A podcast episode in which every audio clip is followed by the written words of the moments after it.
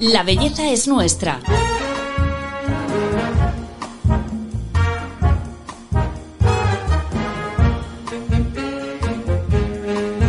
Un podcast de Telva. Todos vamos a envejecer, pero ¿de qué depende hacerlo con salud? Hoy lo descubrimos.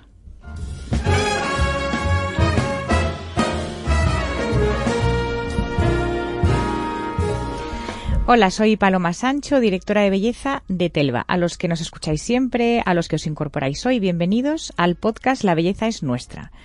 El envejecimiento nos preocupa, no tanto por las arrugas, las canas o la flacidez, sino por la salud con la que vamos a vivir el resto de nuestra vida.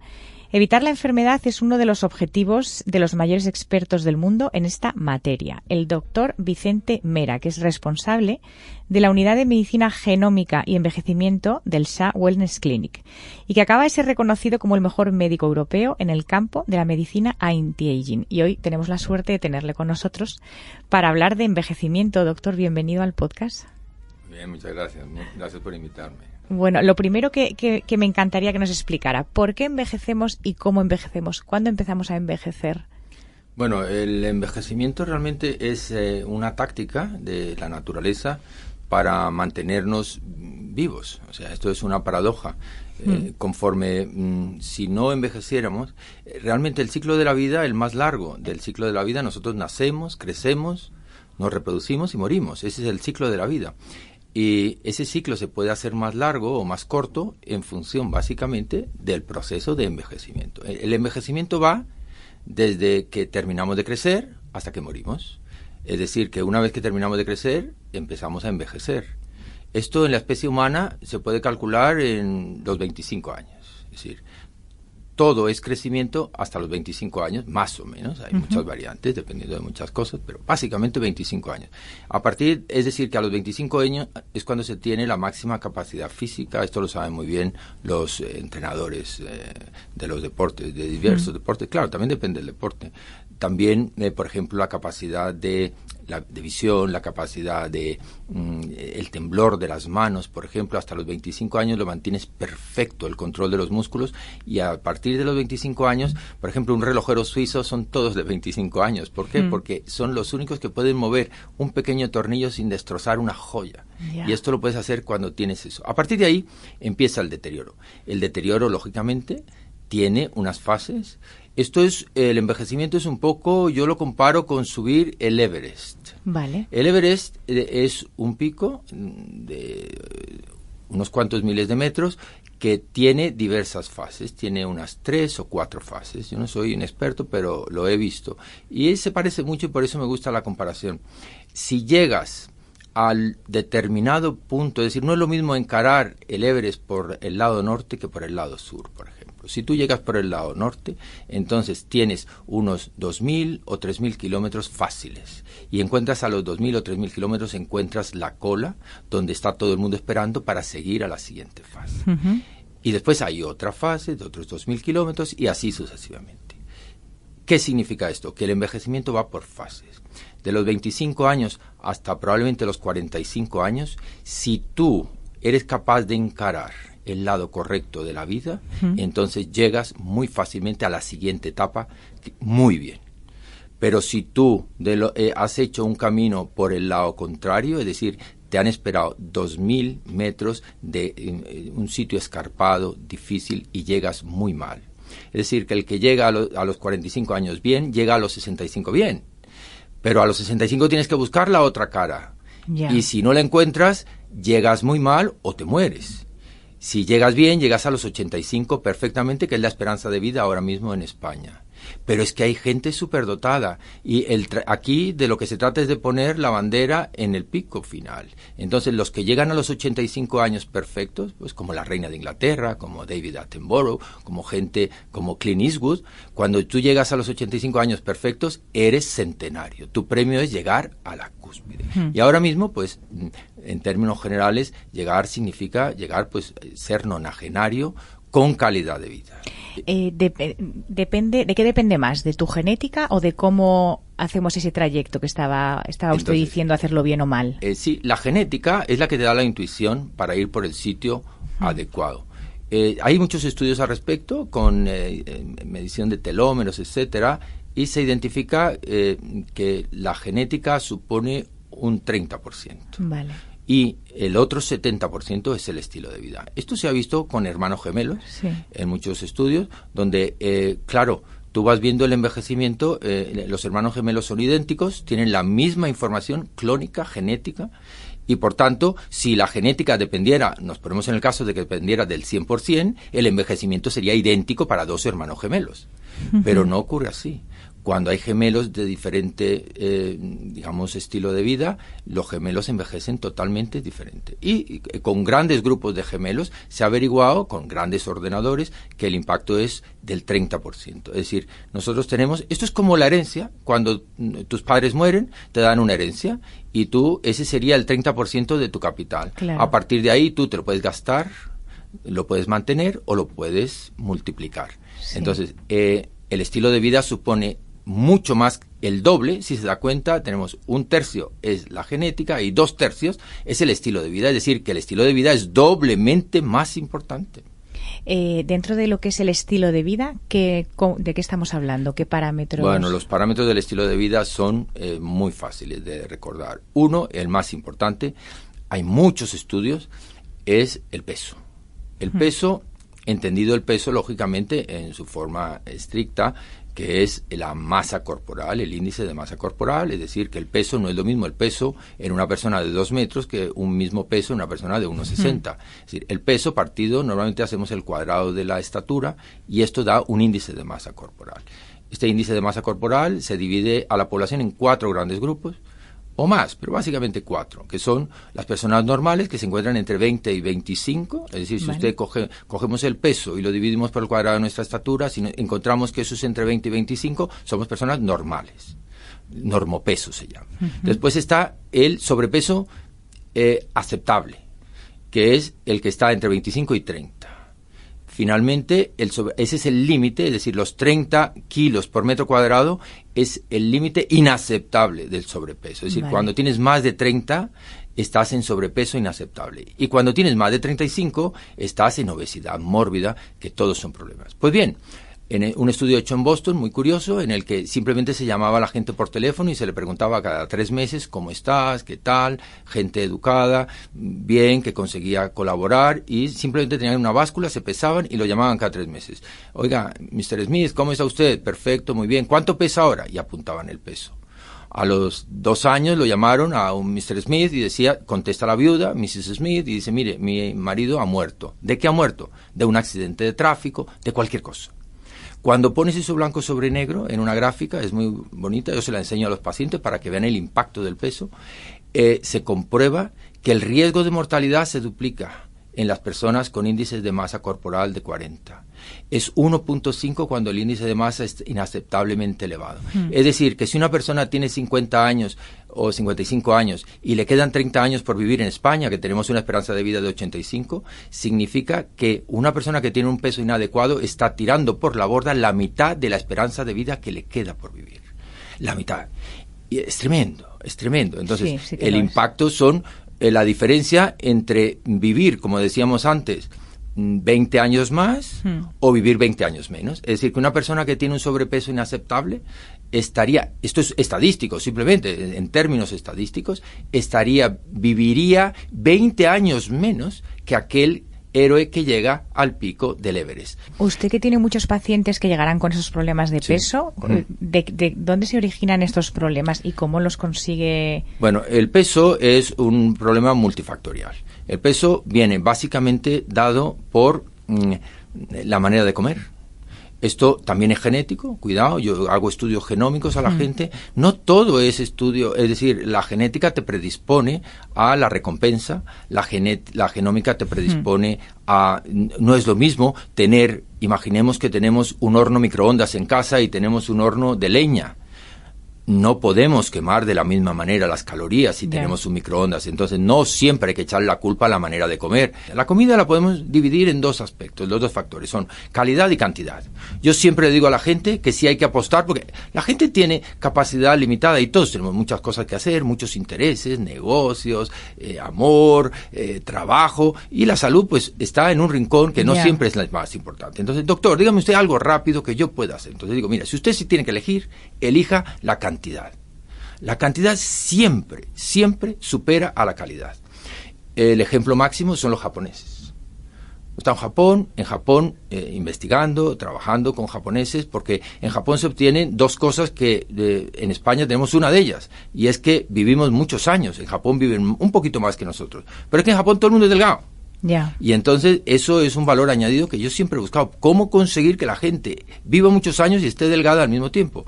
Porque estar delgado supone una serie de beneficios para el envejecimiento y para la vida que no tienen los que, como hemos visto en este estudio de Boston, los que viven. Entonces, ellos hacen un procedimiento que es, hay tres personas, tres maneras de comer. Una, yo termino de comer cuando me lleno. La mayoría de la gente en la campana de Gauss está situado ahí, el 70% de la población Hmm. termina cuando se llena. Hay un 20% o 15% de población que termina antes de llenarse. Estos son los sensatos, esos son los más inteligentes desde el punto de vista emocional, del, digamos, de las emociones alimentarias. Uno debe terminar de comer antes de llenarse, porque tenemos una tendencia natural a comer. Nosotros comemos mucho más de lo que debemos comer. Entonces, ellos, los japoneses lo resuelven de una manera muy sencilla, es una cosa ancestral, ancestral que nosotros no tenemos, y ellos lo llaman hara hachi bu. Esta es una expresión japonesa muy bonita en la que se encuentra todo el significado de por qué los japoneses nunca engordan. Hara hachi bu. Hara significa abdomen. Recordad lo que es el hara kiri. El hara kiri es cuando ellos se ponen un puñal Sí. en el abdomen. Hara kiri. El hara hachi, aquí es hachi, hachi es el número 8 en japonés. Se parece, se parece al 8, pero no tiene nada que ver. Hara hachi. Significa no metas nunca más de 8 de 10 partes en tu estómago cuando vayas a comer. Eso es lo que dicen ellos. Y lo aprenden. Y lo aprenden y lo internalizan de tal manera que ellos se levantan de la mesa antes de estar llenos. Es ese 15%. Por eso, si tú siempre estás, eh, has comido menos de lo que tendrías que comer, siempre tienes posibilidades de un snack, siempre tienes posibilidades de un extra, siempre tienes posibilidades de una copita de vino, un eh, vermú, lo que te apetezca, y entonces por economía doméstica nunca sobrepasarás el límite y nunca engordarás. Es una manera muy sencilla. Y después hay otro 15% de gente, recuerda, 70, 15 y 15 como una campana de Gauss, así somos Mm. todos. 15% son los que dicen, a mí me lo dicen de forma muy gráfica, doctor, mire, yo dejo de comer porque los demás comensales paran, pero yo seguiría comiendo. Ya. Estos son los que comen hasta reventar. Entonces, este es el 15%. por- Evidentemente, esta gente está gruesa. Esto no Claro, tiene mucho claro. misterio saberlo. Mm. Entonces, ¿a dónde quiero ir yo? Quiero ir al grupo del 70%, meterlo en el 15%, Ya, para que se den cuenta de que hay que parar. En una comida occidental, los japoneses comen diferente. En una comida occidental es muy fácil. Eh, desayuno es diferente, pero lo que es comida y cena, la podemos dividir en tres partes muy claras. En todo el mundo occidental se come igual. Un primer plato, para de ap- appetizer, que dicen los americanos. Después tenemos un, un plato Principal. principal, y después un postre. Sí. El plato principal, y es lo que le digo yo a la gente, come lo que tengas que comer de plato principal. Eso es un 60%. Después tienes eh, un 20% de primer plato y un 20% de postre. Entonces, para hacer ese hara hachibu es muy fácil. Coges el 60% del plato eh, principal Sí. y el día que comes postre no tomas primero. Claro. O si te gusta el jamón y quieres primero, oye, pues eh, el, el postre ese día ya sabes que no lo puedes tomar Ya. si no eres capaz de hacer el harahachibu completo en el decir yo como postre, yo como primero y yo como principal, pero, Pero- como un poquito menos. No se trata de dejar la comida, sino se trata de pedirte menos, Menos de lo que vas a querer comer. Muy fácil. Ya. Hara, hachibu y tienes el éxito garantizado. Nos lo vamos a tatuar. Esa eso. es la, la comida. Después tenemos el ejercicio. Recuerda Sí. que aquí es ingresos y gastos. Entonces, ingresos. Durante la pandemia yo tuve un problema. Yo vivo en un, en un piso muy alto, muy alto, y, eh, pero era mm, eh, solo un, piso por planta un, un apartamento.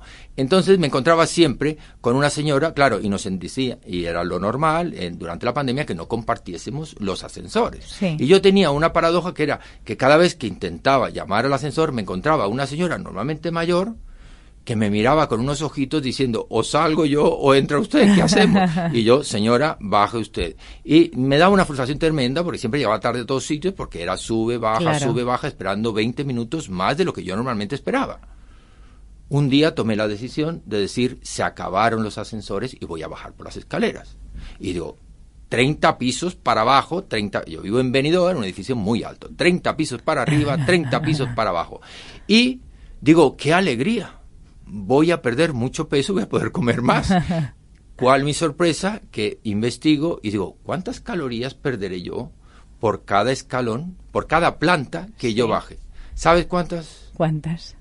una caloría por cada planta. Es decir, que yo me tenía que ir, si te tomas un heladito o una galletita o un yogur con una empanadilla, tienes ya que irte al Empire State de Nueva York, subir y bajar dos veces para meterte esas calorías. Conclusión, la batalla del peso se gana en la cocina y no en el gimnasio. Ah, Eso es muy importante tener presente. Pero hace falta el gimnasio. El ejercicio es muy importante por dos motivos. Primero, porque no es solo para perder peso, que es una de las cosas, sino que también nos quita el estrés, Sí. nos eh, revitaliza, necesitamos la circulación, etcétera, te encuentras mucho mejor. Y además, el ejercicio, hay dos tipos de ejercicio. Uno es el ejercicio eh, cardiovascular y otro es el ejercicio De de, fuerza. fuerza. A mí me preguntan los pacientes, ¿qué hago, doctor? ¿Ejercicio de fuerza, ejercicio cardiovascular? Bueno, aquí lo mismo que con lo que hablábamos antes. Si tienes que elegir algo, pues 50% de uno y 50% Claro. del otro. Tienes que coger al di- a lo largo de la semana más eh, un número de días mayores haciendo ejercicio que no haciendo ejercicio. Es decir, cuatro días a la semana. Eso de como mínimo. Mm. de mínimo, de mínimo. Hemos hablado de alimentación, hemos hablado de deporte. ¿Alguno más? Sí, y la gestión de las emociones es Ya. fundamental. Este forma parte, digamos, es el vértice de ese triángulo donde, donde se unen ejercicio y alimentación. Vale. A partir de ahí eh, son la gestión de las emociones, porque la- las emociones y el estrés, como su máxima expresión, eh, el estrés no siempre es negativo, eh, puede ser positivo. El estrés te hace superarte, pero el estrés permite equilibrarte entre lo que yo como y lo que yo gasto. Cuando tú estás cansada, sobrepasada, deprimida, lógicamente lo único que quieres es comer. Pero cuando estás energética, estás bien, lo que quieres es hacer ejercicio. Claro. Entonces, fíjate cómo ese equilibrio entre lo que yo como y ejercicio que hago está básicamente en función. Entonces, debemos tener todos, todos. Intenta gestionar tus emociones con una persona experta. Lo digo para aquellas personas que realmente les suponga un problema, para aquellas personas que no hacen ejercicio nunca, para aquellas personas que comen mal, que son incapaces de hacer ese jarajachibú. Es muy difícil, pues busca un experto que puede ser, puede ser un amigo, puede ser un familiar, puede ser un psicólogo, puede ser un médico, alguien que te apoye, sobre todo porque desde fuera siempre tienes alguien, y sobre todo si le pagas, esto, ¿por qué es tan importante pagarle a un entrenador personal? Yo siempre le digo a la gente, gástate el dinero, no en el cine, eh, en un momento dado, sino vete a un entrenador personal, pero págale. ¿Por qué? Porque te crea una conducta, estamos acostumbrados que si yo pago algo, el valor es mayor. Si a ti te lo Tienes que regalan, aprovecharlo, Claro. sí. Después tienes una relación con una Sí. persona a la que es muy difícil quedar mal, ¿no? Si yo vengo Has- aquí todas las semanas, me comprometo contigo y me cuesta mucho trabajo decirte que no. Si yo vengo una vez al año, es más fácil que te diga que no. Entonces, buscar a alguien, normalmente pagarle una pequeña cantidad para que te asesore en este tipo de cosas. O buscar en los foros adecuados, en los foros adecuados, toda esta solución. Después queda otro elemento que no quiero dejar de, de lado, que es el sueño. ¿eh? La gestión del sueño, que también está muy intrincado con todo lo que hemos relacionado. El que duerme mal, come mal, se encuentra cansado, no quiere hacer ejercicio Claro. y el sobrepeso además ejerce un efecto negativo sobre el sueño. Los obesos tienen la mayoría apneas y ronquidos y duermen muy mal. Recordad que hay tres cosas que son muy parecidas, pero que hacemos simultáneamente sin ser la misma cosa. Yo cierro los ojos, yo duermo, yo descanso. Son tres cosas totalmente distintas. Entonces, mucha gente piensa que por cerrar los ojos ya ha descansado. ¿no? Descansar es un concepto, digamos, electroencefalográfico. El paciente tiene que saber todo aquel que se levanta de la cama por la mañana como mecano diciendo hoy no me puedo levantar, esa persona no ha dormido bien. O bien no ha dormido un número de horas suficiente. Cuidado, aquí una cosa es un número de horas. ¿Cuántas horas? Hay muchos estudios al respecto. Se dice que un mínimo, las horas del sueño son semanales. ¿Por qué semanales? Porque como tenemos una vida como la que tenemos, en la que trabajamos mucho y le quitamos por ocio, por trabajo, por muchas otras cosas le quitamos horas al sueño, el sueño es lo último en nuestra escala de valores, entonces, y como el día solo tiene 24 horas inamovibles, entonces vamos quitando horas al sueño. Entonces, tenemos que el fin de semana recuperarlo. Entonces, un número de horas mínimo, aquel que duerme menos de 40 horas a la semana, tiene problemas. Ya. El que duerme 50 horas lo está haciendo muy bien. 50 horas pues son 7 horas a la semana, 7 horas diarias, es decir, que tú un día duermes 6 o 5 y otro día 9, el fin de semana lo recuperas. Y el dormir mucho más tampoco es bueno. ¿eh? El que duerme más de 60 horas también tiene, hay que buscar un problema. O tiene depresión, o tiene apneas, o tiene algún problema. Entonces sueño. Todo esto, ¿cuál es la ensalada que permite que todo esto funcione? Las hormonas.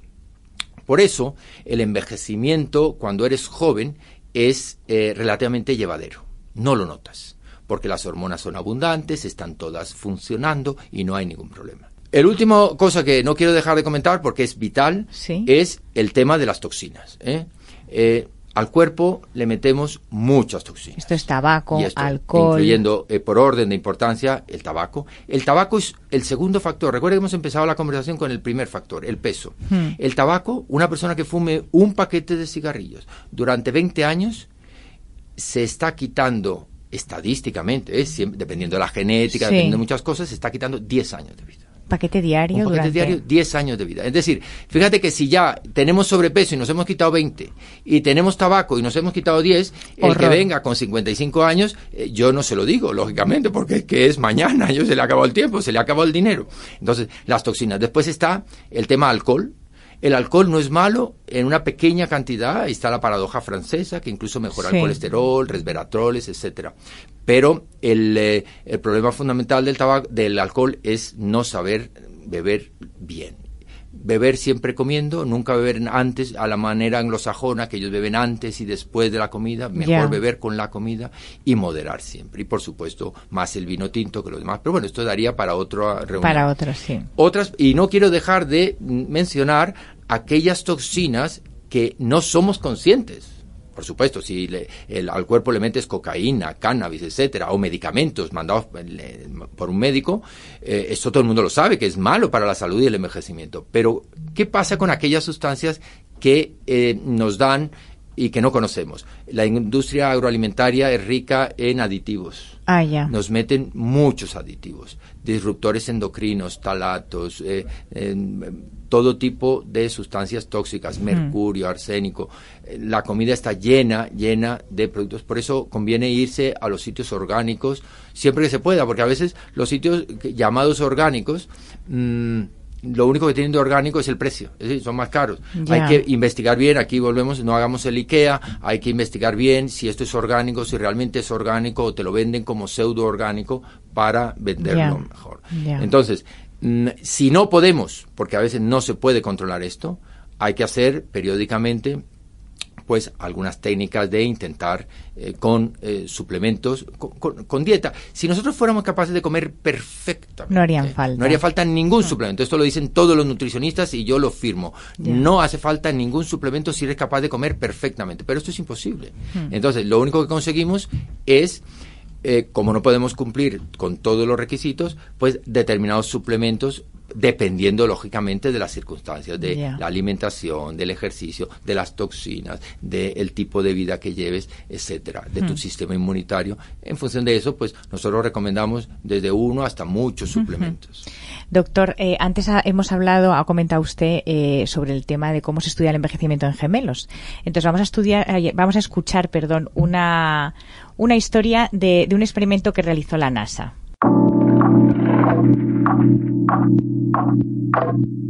La NASA realizó un experimento con el astronauta Scott Kelly, la persona que más tiempo ha estado en la Estación Espacial Internacional, 340 días, y su hermano gemelo, Mark Kelly, que se quedó en la Tierra. El Twins Study ofreció una oportunidad única a la NASA para comprender mejor cómo los vuelos espaciales de larga duración afectan al cuerpo humano. Dado que los gemelos idénticos comparten la misma composición genética, son físicamente muy similares permitió analizar cómo los cambios sobre los biomarcadores biológicos se modifican con el estilo de vida. Por supuesto, al finalizar, vieron que muchos cambios en el organismo de Scott fueron obvios, como la pérdida de músculo y masa ósea, y debido a las condiciones de estar en el espacio.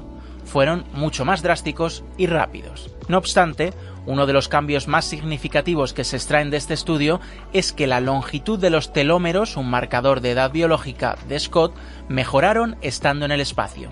Esto lleva a los científicos a seguir investigando sobre cómo nuestra salud se ve afectada por el entorno que nos rodea, el envejecimiento y las formas de revertirlo.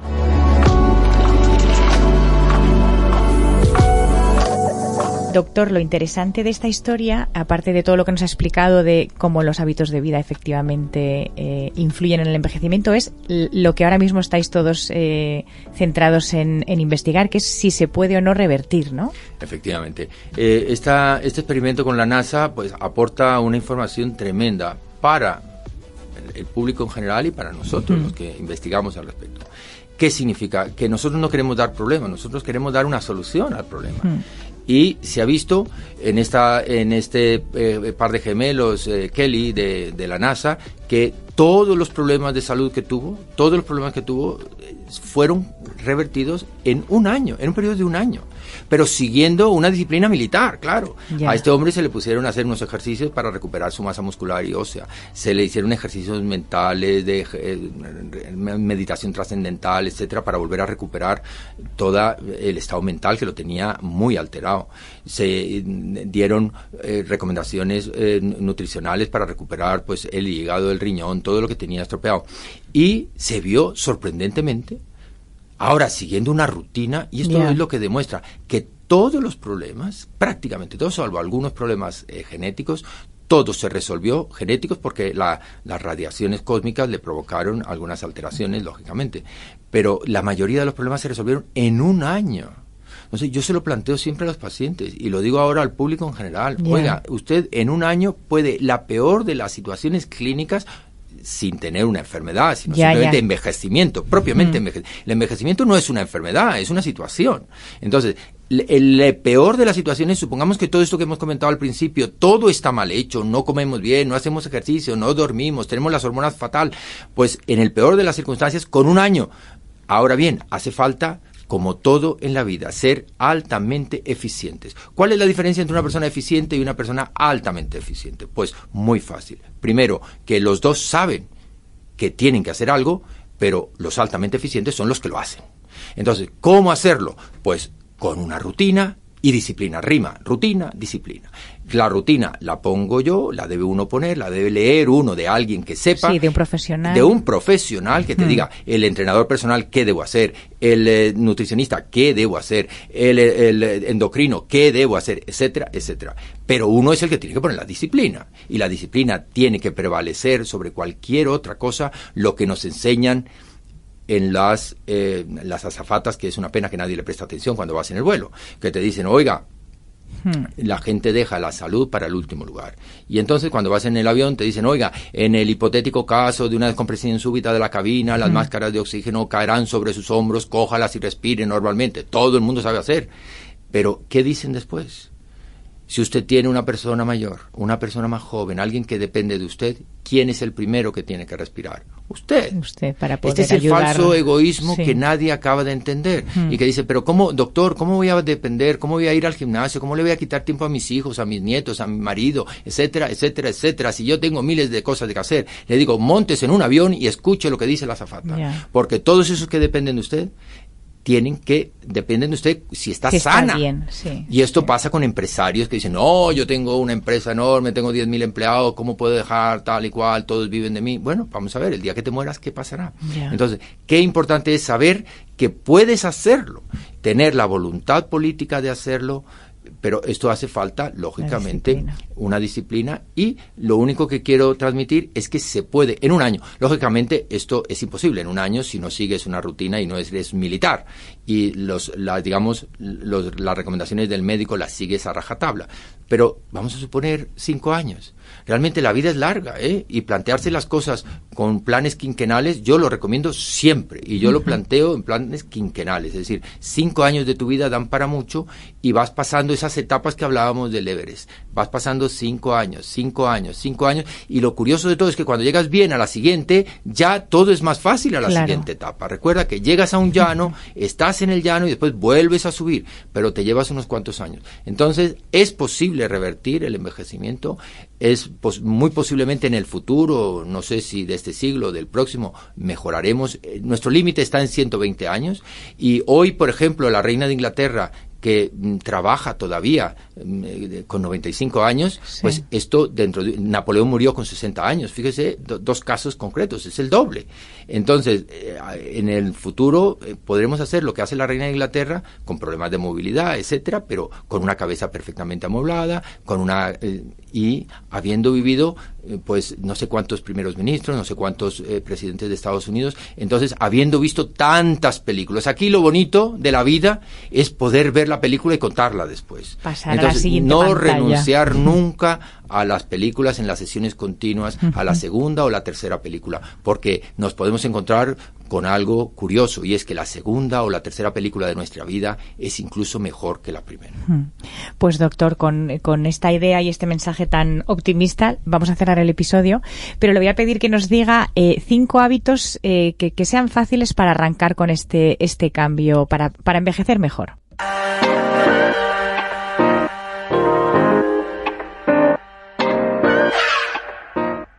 Los cinco hábitos que yo recomendaría a la gente para envejecer mejor serían, y por orden de importancia, el primero, la alimentación. Come menos. Intenta hacer el hara hachibu que hemos comentado y después, si no lo puedes hacer, intenta buscar comida con calidad.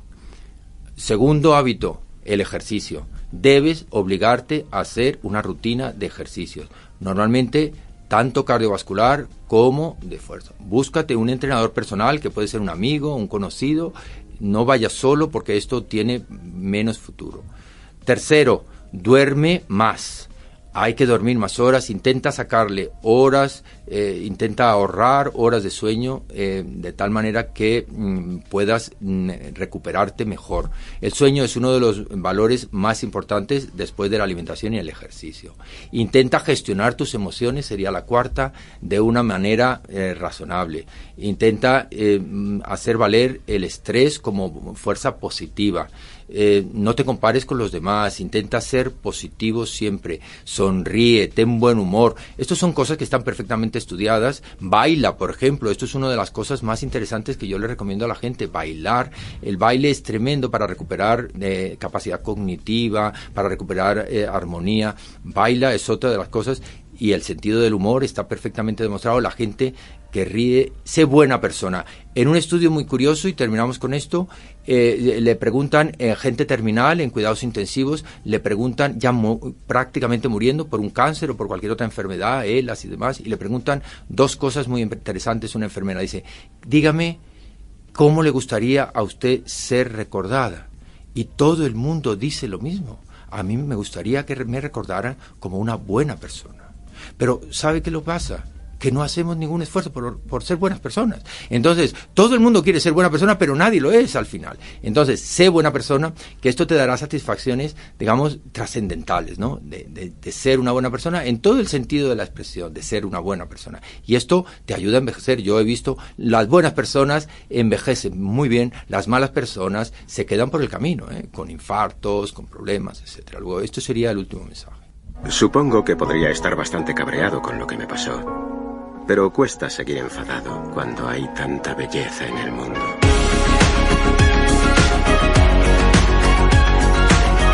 La belleza es nuestra.